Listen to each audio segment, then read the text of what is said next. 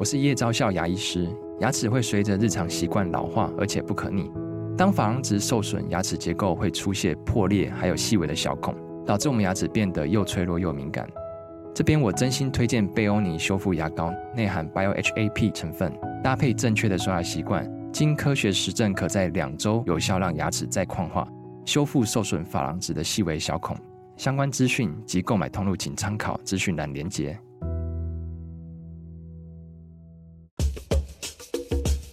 你要泡什么？要泡茶、泡咖啡，可不要泡沫经济；要泡泡糖、泡泡澡，可不要梦想成泡影；要泡菜、泡饭、泡妞、泡书本，就不要政治人物跟咱们穷泡蘑菇。不管泡什么，张大春和你一起泡新闻。台北 FM 九八点一 News 九八九八新闻台，今天进行的单元很久没有进行了啊，香港相亲。呃，今天的来宾也非常特别，他是一位香港的填词人、编剧以及导演。呃，二零二零年，他凭借着《京都》这部片子获得第三十九届香港电影金像奖的新晋导演，还有第二十六届香港电影评论学会的大奖最佳编剧以及推荐电影。呃，他在二零二零年，也就是京都得到香港电影金像奖的新晋导演奖的这一年一月，申请在台永久居留。呃，五月份获得移民署的批准。嗯、今今天来参加我们的香港相亲这个单元，在我们今天录音室的现场是黄綺玲。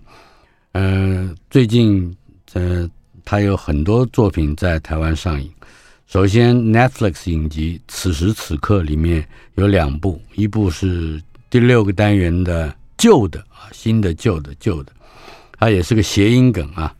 这个旧是一个英文名字，呃，是某人的前男友啊。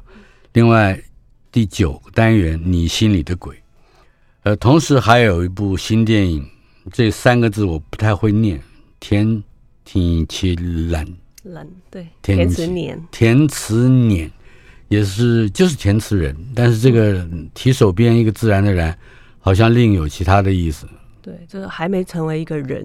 嗯哼，呃，这部片子填词 L，呃，入围了本届金马奖的最佳女主角和改编剧本。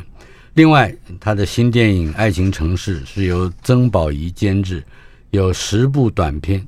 呃，这其中他是参与其中一部啊，预定是二零二四年二月上映。另外，他还有一个呃影视改编计划，那就是著名的小说家已经过世的李维京他的《人鱼记》。《人鱼记》这个改编的电影，呃，已经获得了二零二三年第二十一届香港亚洲电影投资会的大奖。我们很期待。人鱼记会在，呃，这个黄綺玲她的在诠释之下，能够以电影的面貌跟李维京生前爱好他的读者，呃，再见面。首先，嗯，我很冒昧的要问你，嗯，在你回答一些访问的时候，嗯，你说你是说到你的职业，你第一个说到的会是填词人，呃，我应该会说编剧。嗯，对，因为编剧算是我生活中比较用来维生的一个职业吧。啊哈，可以谈一谈，因为你是生物系毕业的，而且在以前都是理科嘛，是吧？呃，这个编剧或者是包括你还写小说，呃，这这些训练或者是兴趣发展是怎么样产生的？嗯，因为香港我们很早就会分。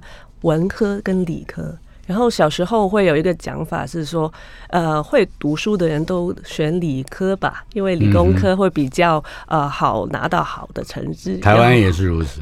对，所以很早就已经确定自己要选理科，然后在那个要升大学的时候，会发现我读的生物。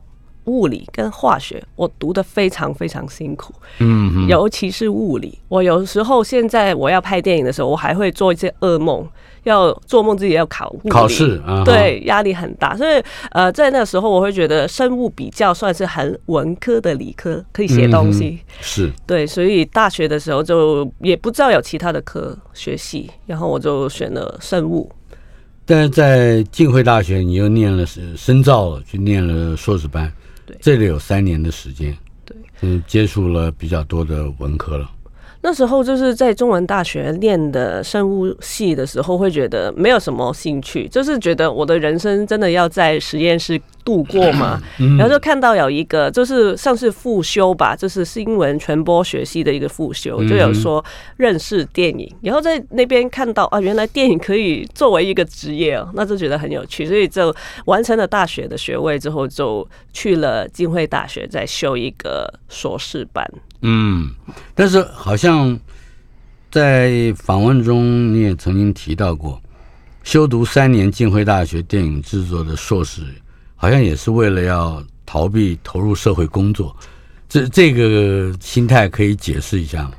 就是嗯，因为在大学快要毕业的时候，每个同学都会很紧张，问说你之后要干嘛？就是要找到工作了吗？谁谁谁好像已经有 offer 了，已经有工作了。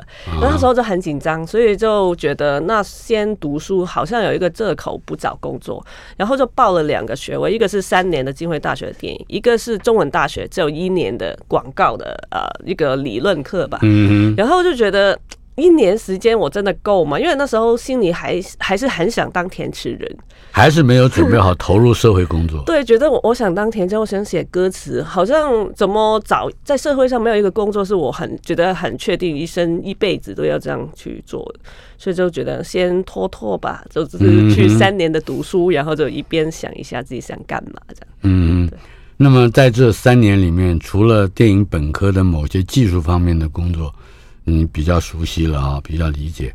那还有在就是在准备就业或者是投入社会上，可能增加了哪一些嗯准备的力量？我觉得三年的三年的生物嘛，呃，对于其实去写剧本。现在回想起来，会觉得其实蛮有帮帮助的。我觉得，嗯因为理科的训练，它会就是好像我们写实验室的报告，其实它全都是用被动的写法。比如说，呃，一个什么怎样的瓶子加了什么什么水，你不会很主观或者很感性去写一个。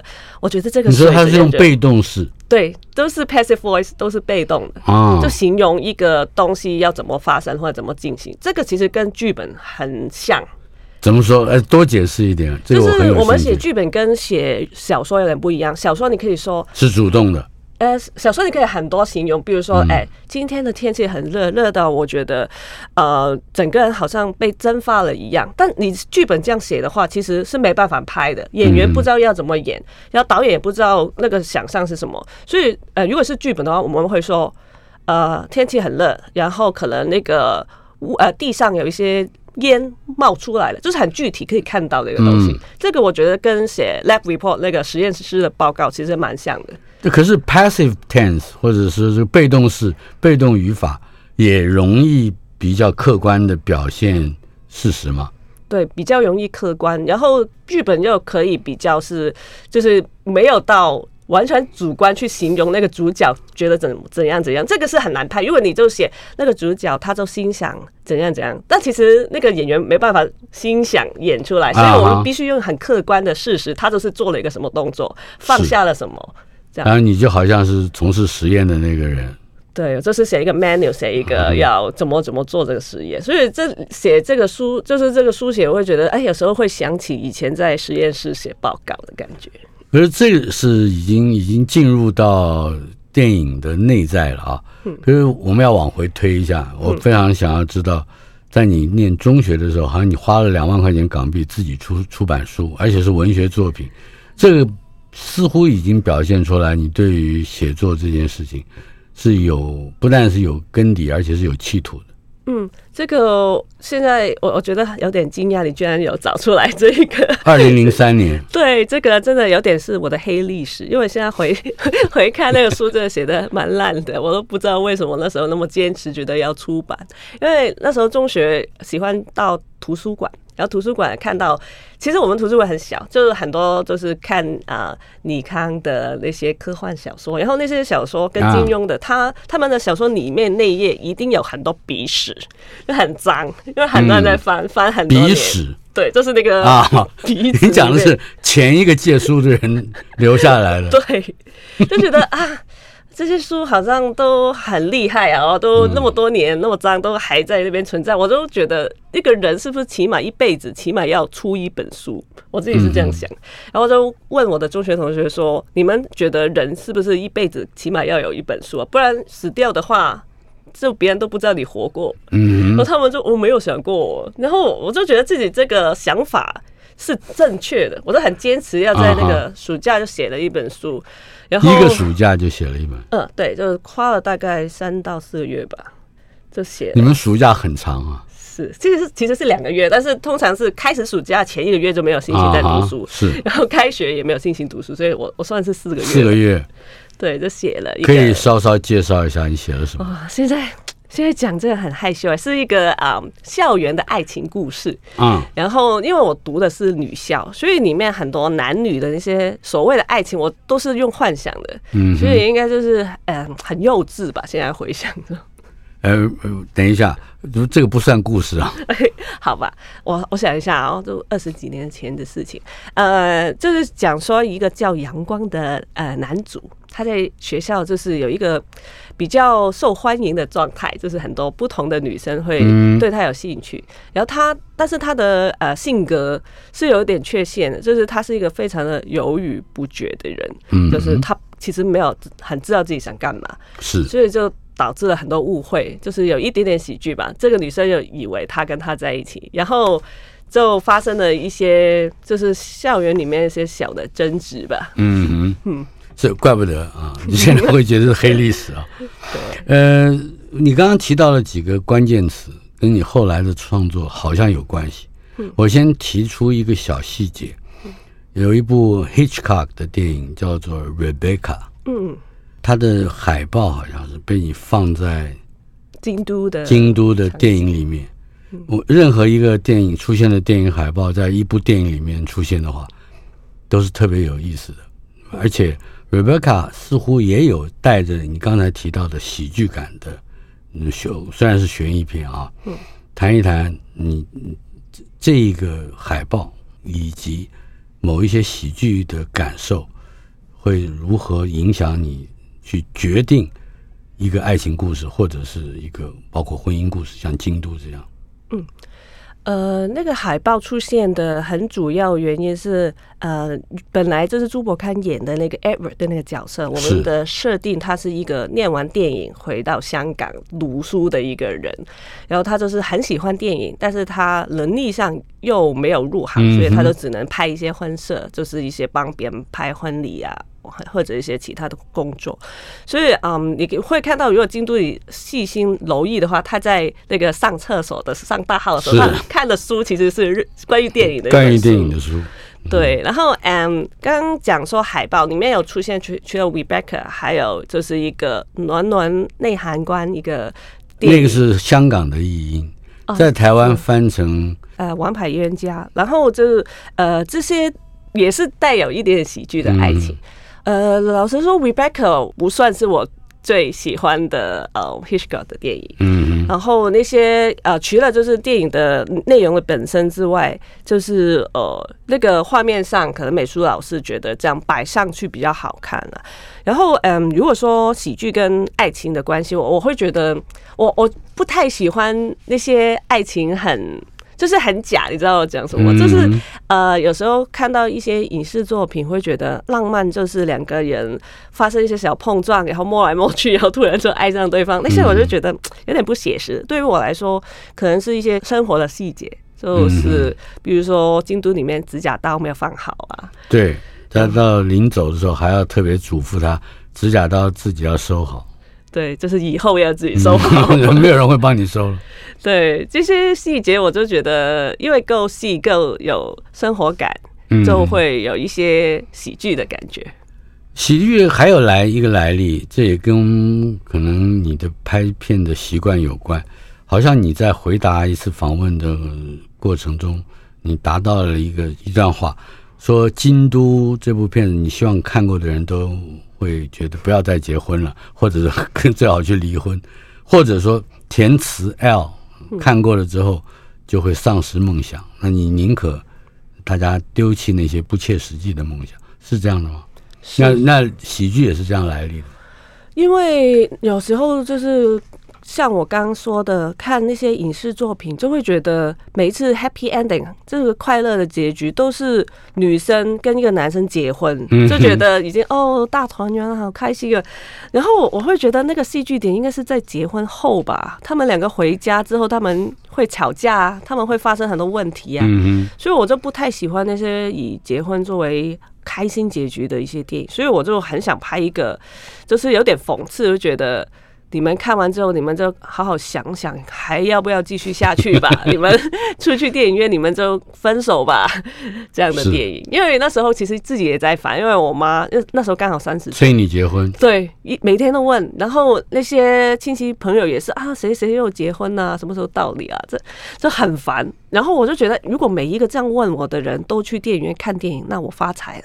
所以我就不告诉你为什么结婚，结婚不结婚，你就进去看吧。嗯哼。嗯京都这部电影的主题曲，也就是你你亲手写的歌词，对，呃，演唱的人是邓丽欣，对，我们来听一听京都的主题曲，就叫《京都》。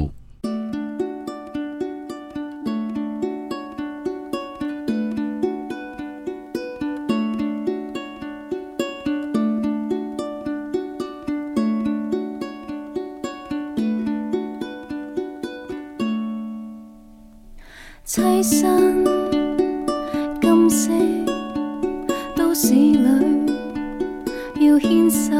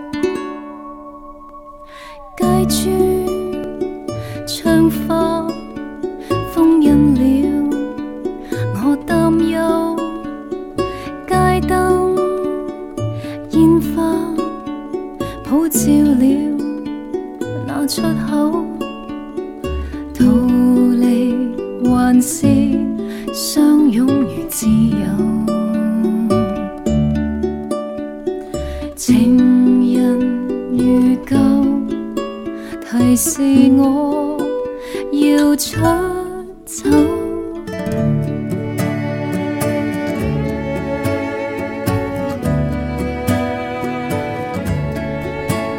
为何幸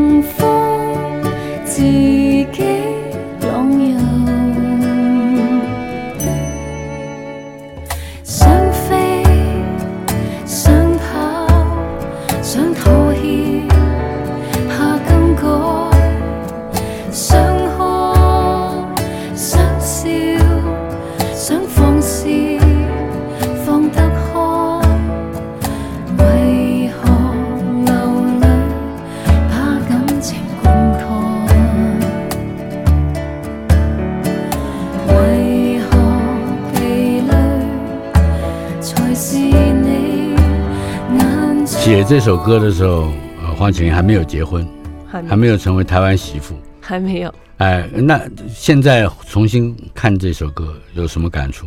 我觉得其实感觉还是蛮一样的，我蛮认同里面写的东西。我觉得这个歌词过了三年还是对的。解释一下，就是呃，一开始想法是想写在京都这个金色的都市里面，嗯，然后因为我家是看看着京都在对面嘛，所以其实那个霓虹灯管，我们我是在家里是看到的，他的就是在太子太子的家里。然后整个感觉就是这个都市很多光，好像很炫耀的、很华丽的感觉，但是其实是直没的，就是困住你的是窗花。然后我发现台台湾没有什么窗花，窗花的意思是在窗里外面会有一个铁铁的栏，然后就、嗯、就是保障一些小朋友不会掉下去。台台湾也有的，是吗？我家没有。然后我老公看到这个这个歌词，他就问什么叫窗花，什么叫金花，他都听不懂，这是胸花的意思。嗯、然后呃，我觉得好像是一个被困住家里的一个困在家里的一个人，在一个闹市里面。我是我现在觉得这个感觉还蛮像结婚的。嗯哼，所以。京都开场的那一只小乌龟也是这样的处境，对，就是被困在一个小空间。未晚安，你就暗淡，下秒钟有事发生。我动作快引爆你平衡，似被敏感光临。第五周也未。香港相亲访问的是香港导演、编剧、填词人黄绮玲。我要稍稍念几句他写的另外一首歌，《他和她的恋爱小动作》，这是一部港剧的名称，但是主题曲是反过来的，《做动小爱恋》。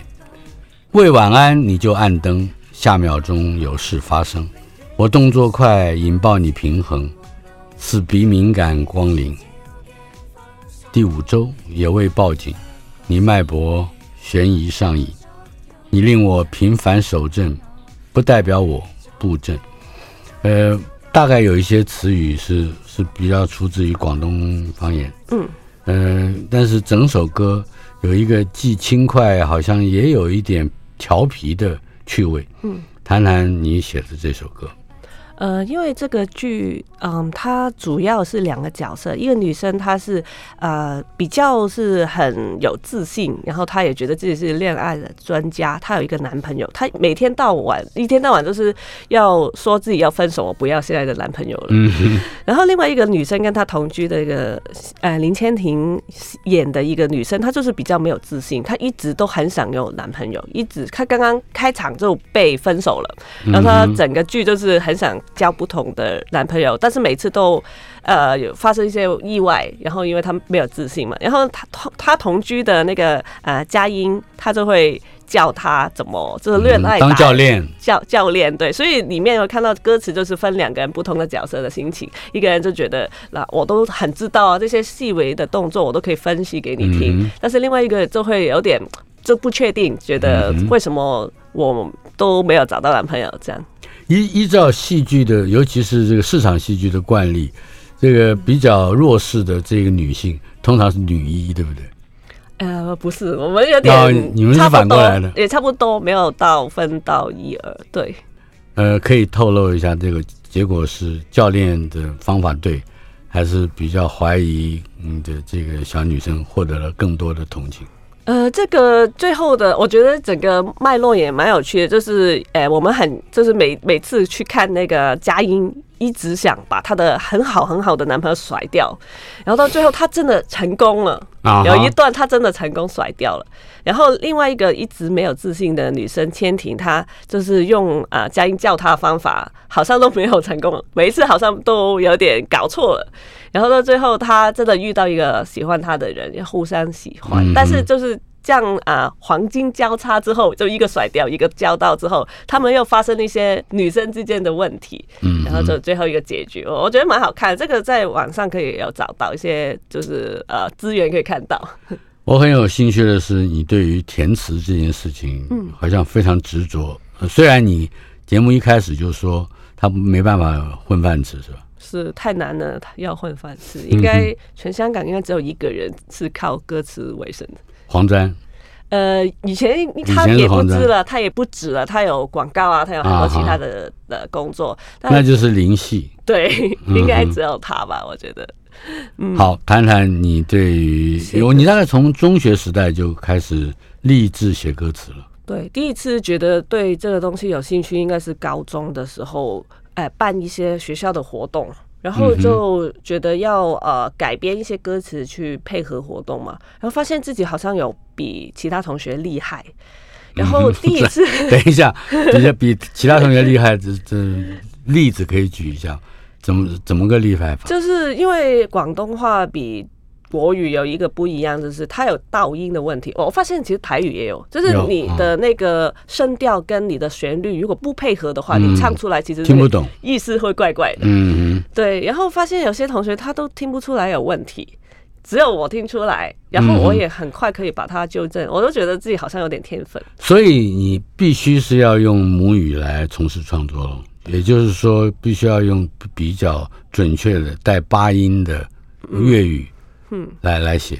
呃，应该应该说，第一次为什么发现这个东西很有趣，是有我们有一次音乐的考试，音乐的考试它需要你去。记住一些古典音乐，比如说《命运交响乐》的噔噔噔噔噔噔。但我发现，如果我没有把中文字塞进去，我就记不住，所以我就会写一些中文歌词在里面。比如说，为了方便记住旋律，对，然后就觉得哇，这是一个很棒的想法跟做法。对，就觉得中中文的那些字跟旋律配起来就很好记。你真的为贝多芬谱谱了词了吗？对，就是那个啊，噔噔噔噔的，就是今天不幸，今天出殡，真的不幸，今天出殡了，真的不幸。所以我觉得，哎，这个很配合。出殡，出殡就是呃，就是过世要要出殡。今天出殡，真的不幸。对，可以再哼一遍吗？今天出殡，真的不幸，这个就是很配合啊。那我就。记得命运就是出版了哦，所以在中学时代，你不管它意义如何，嗯，你已经掌握了这个粤语最基本的，包括短促音，也就是入声字，嗯，跟这个平常声音的配合，词曲咬合了。那个其实我是完全没有系统，我就是觉得直觉，对，塞进去好好笑哦，就写进去，但完全不知道那个背后的理论跟什么是对，什么是错，我都不知道。但纯粹是发现这个东西很好玩了。嗯、但是，呃，更严肃一点的，想要把它当成一个职业的操操练的话，这一定还有其他的动机。也就是说，你写歌词赋予意义，这是什么时候发生的？就是觉得好像这个世界每一个人都有一些他的才能，就比如说身边有同学就是画画很厉害，嗯、或者他们写的字字体很漂亮，或者谁谁谁就是英文很好，但我好像一直都没有找到一个自己的擅长的地方。嗯哼，然后发现哎，原来我好像写歌词比他们厉害，我就觉得那对，就是这个，我就一定要发展这个。这就是你自己的强项啊。对，好像你也是因为这个具具备了这样的自信，你会。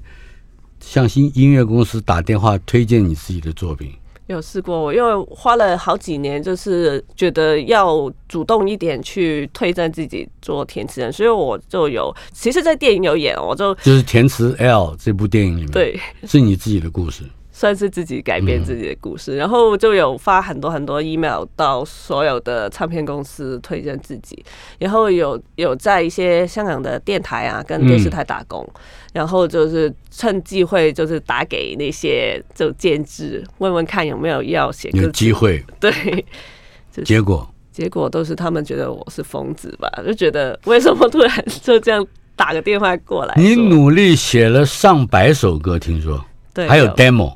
就是那些歌作曲人写了之后，他其实还没知道要给谁，然后会就是找一些 demo 的歌词写歌词的人，我就帮他们写完之后，他们就完成录音，就整个歌就再给一些歌手或者是兼职去听，听。没有获得任何好评吗？或者说，就像刚才你举的例子，今天出殡，这 个真是不幸，对，还蛮有趣的嘛，不是吗？呃，好评跟有没有机会出版好像不是一个同一个，就是好像没有什么关系，因为 不是同一个标准。对对，因为 demo 的歌歌词你写的时候也不知道是什么歌手唱，有时候就是有点不准确，或者是跟市场很远，就离市场很远。嗯哼，所以你在写歌的时候也已经遭受到市场的考验。慢慢会发现，其实呃，你如果想出版或者入行的话，其实你写的东西还是要顾市场。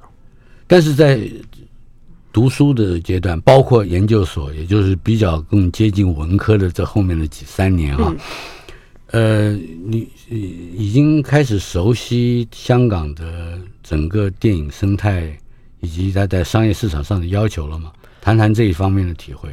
我觉得读书的时候是完全没有办法去了解市场的，因为你学的东西是一个理论，你是觉得呃以前的人怎么做，然后怎么做有什么戏剧上或者艺术上的效果，但是你在呃你你的作品就是没有面对观众之前，你是完全不知道这个市场反应的。嗯，所以我会觉得了解市场算是我。开始很用力想入行之后才发生的，嗯，那我就要很快的跳到下一个问题，而且这个是没有不按逻辑出来的啊，嗯，呃，你最新的一份工作是《人鱼纪》，你的监制人是吧？就是帮介绍你去注意这部书，好像你当下就把这本书一口气就看了，对，谈谈它在市场上占据着。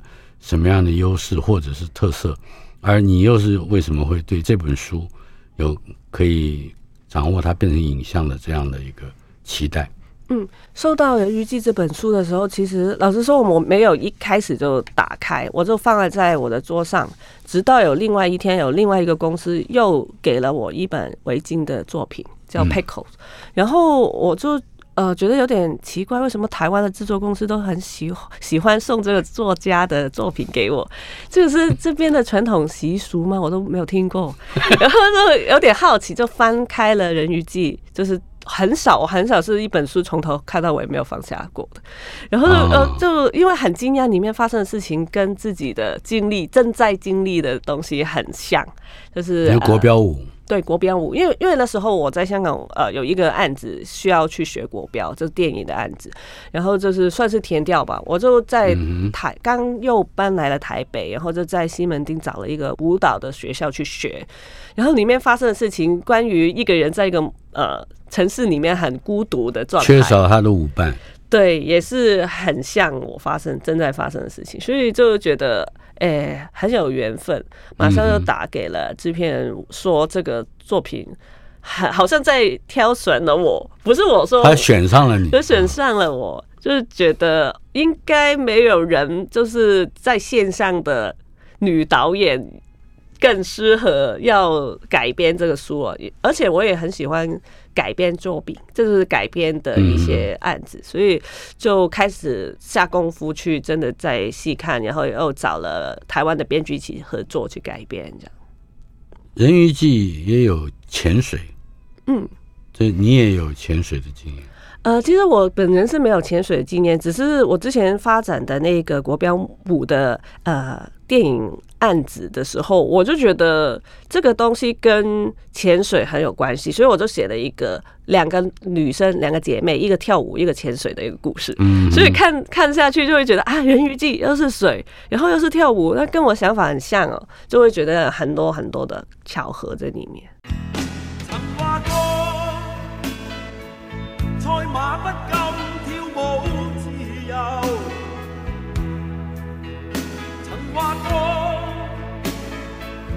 里不变，我会逗留。香港相亲访问的是香港填词人、香港编剧、导演黄启麟。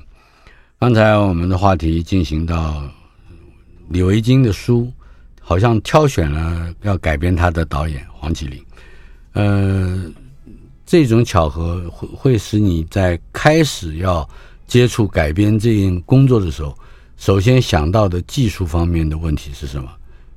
嗯，技术上面的问题其实呃蛮多的，就像我说之前说，就是有小说跟剧本其实是有距离的那个写法，嗯、就是越好的小说，可能它给一些气氛啊，或者是整个人物的心理状态啊，那些描写其实离剧本会越远。就是因为小说它不是一个实验室的报告，它肯定会有很多我刚刚说的没有办法被拍出来的东西，然后那些是呃直接用文学的表达去写的。那呃，就是那时候就会觉得有一个压力，就是很想保持就是维京他文笔或者是他的表达文学性上面的一些东西，但是这种东西。就是真正是很难去改的东西，就是没办法用影视作品的表达去去做的。所以呃，在这边也也卡了蛮久的。但是呃，最后我结论是，呃。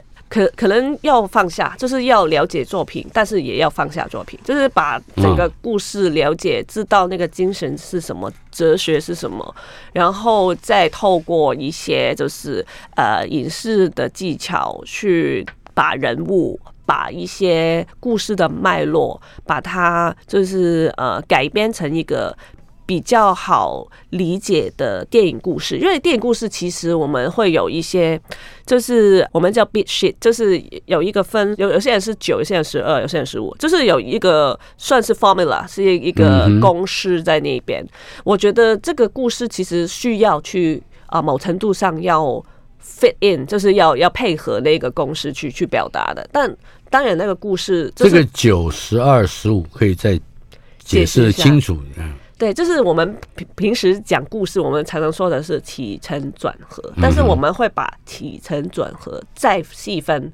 比如说，呃，我们常讲的就是三幕剧嘛，就是，诶，第一幕就是整个故事为什么发生，嗯哼，然后呃，进到第二幕就是啊，开始呢那个呃，通常是一个啊新的世界，就是啊那个主角终于。踏上了他冒险的旅程了，然后那个冒险的过程我们会在第二幕，然后第二幕的尾声会发现一个非常大的困难啊，那个魔王要过来打他了。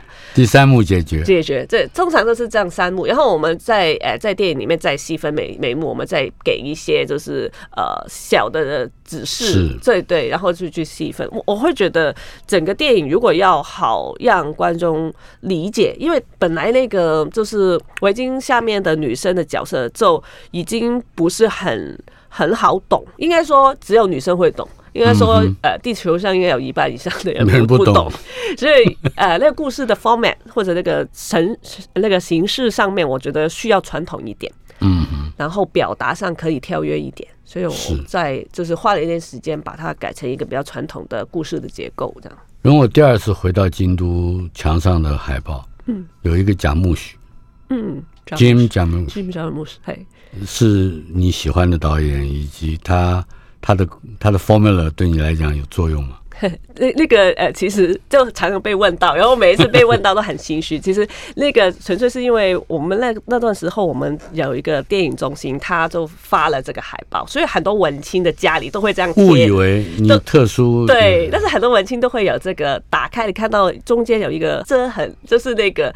呃，那个折痕是因为它是一个小册子的内页，啊、所以香港很多文青家里都会贴着这个东西。嗯、对，所以我不是呃对 Jim Jarmusch 有很多特特别的特殊的情感。对，观众也会自以为这个聪明的观众可能会上当，是吧？对对，就骗他。你出版的小说，其中有一部的书名很特别，叫《朝见客》。哦，对。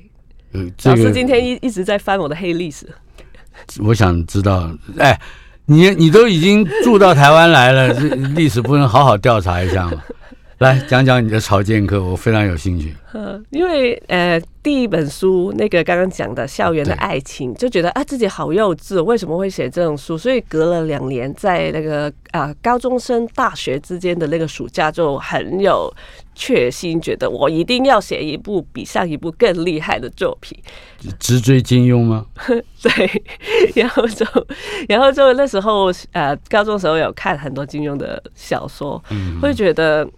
嗯，我要写一个现代的武侠故事。那那时候其实还没流行很多什么穿越的那种桥段，嗯、我就觉得，嗯，把一个武侠就是一个古代的打功夫的人，然后就把它放到现代香港社会，应该会很多喜剧的东西会发生。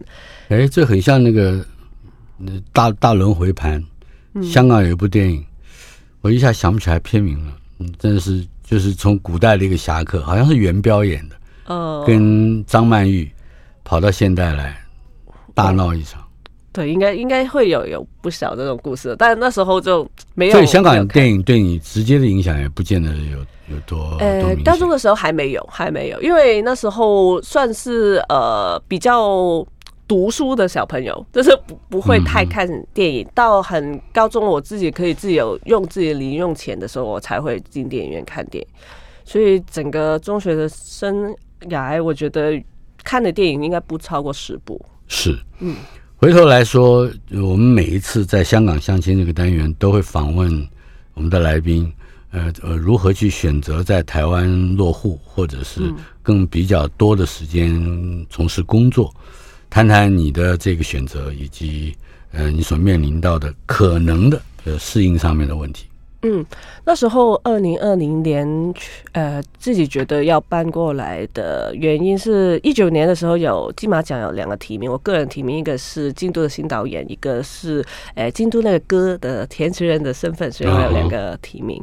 然后同届有一个另外一个香港女生是导演，她叫朱凯莹，她的短片有拿到奖，就是那时候他跟我说，其实金马奖有提名，对于就是移居台湾是有帮助的。那他在讲。这个话之前我是完全没有没有很认真去考虑这个问题，我只是以前就是每年应该会一到两次去台北旅游，然后觉得这边很好玩，然后很喜欢。但如果你说啊搬过来台湾，我我是没有想。但是他讲了这那句话之后，我就开始认真去思考这个事情。嗯，然后那时候要刚好单身，没有男朋友，然后觉得嗯，好像是。那那你后来的事情很有效率啊。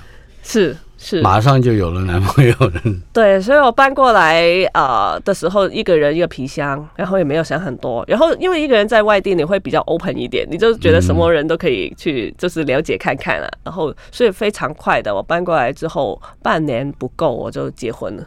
呃，所以我的朋友他们听到这个消息都问，跟京都京都里面的这个选择正好相反。对，所以他们就会问是不是京都那个假结婚？你在骗台湾身份证是不是？我要解释不是不是，我是用就是那个提名过来，不是因为疫情这样。嗯哼。那么在台湾这一段时间，虽然你是来来去去啊，呃，也包含着工作的因素，可是毕竟适应一个比较新的生活环境，从前也没有这个长期居住，嗯，呃，会会有一些碰到一些比如说问题吗？或者说？麻烦吗？我其实可能因为我是一个比较乐观的人，因为我听蛮多香港人来了台湾之后，他们会觉得有点落差，就是跟他们以前眼中的台湾有点不一样。但是我会觉得那些落差很有趣，就是我会觉得每天都好像很有挑战跟很新鲜，就是包包含就是跟台湾工作的一些生活或者工作上的习惯不一样。嗯，包包括拍片。拍片不一样，很不一样，整个逻辑都不一样。好像香港比较 tension 比较大，时间的压力比较大，是金钱的压力也比较大。是，在台湾好像看起来大家都很 nice，是吧？就是台湾人思考一个，呃，一个作品，他们是你想写什么，先写，写了之后就是交给制片看预算多少，然后去找钱。香港反过来，编剧先问钱多少，那我就写什么。嗯，就是整个裸体是反过来的，所以我有时候我在台湾看到一些剧本，就会觉得哇，这个真厉害！他写了两个，只拍两个镜头，但是他要游乐园，但游乐园要去新竹拍，怎么可能？如果在香港收到这个剧本，直接就骂那个编剧在写什么，我们怎么拍？就所以我觉得那个呃，对于创作的自由度是差蛮远的。嗯，所以它不只是一个政治上面的民主，或者是自由，或者是什么其他言论上面等等。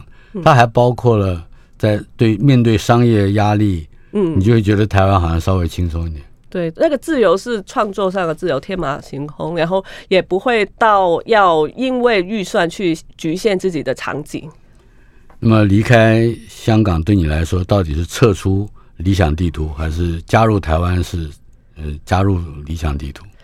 我觉得两两个地方都有我很喜欢的的点，但我觉得就是活到三十几岁，觉得换换环境可能会有一个新的就是感受。撤出理想地图，作词人呃，也就是黄綺玲。不知天空灰暗，或是夜幕低沉，街灯偷偷软禁当天。勇敢，苦等天色蜕变，大雾下又一年，搬迁的小店你说已经改变，躺于那街角的唱片，几多理想搁浅，我跟你竟苦撑到目前，储起心中的雨点，也许不需既有路线。试着寻找快乐，试着寻找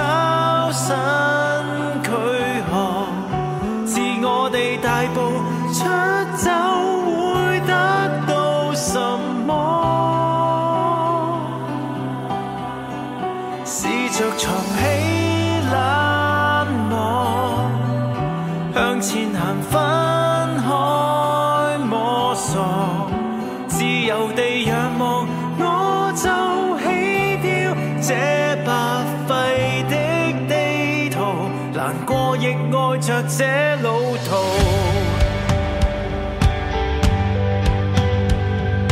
街灯都熄灭了，浪漫亦逐渐变少，风景给糟蹋掉，不敢叫嚣。躺于那街角的。唱片撑到目前，再不想追赶变迁，再不参考谁路。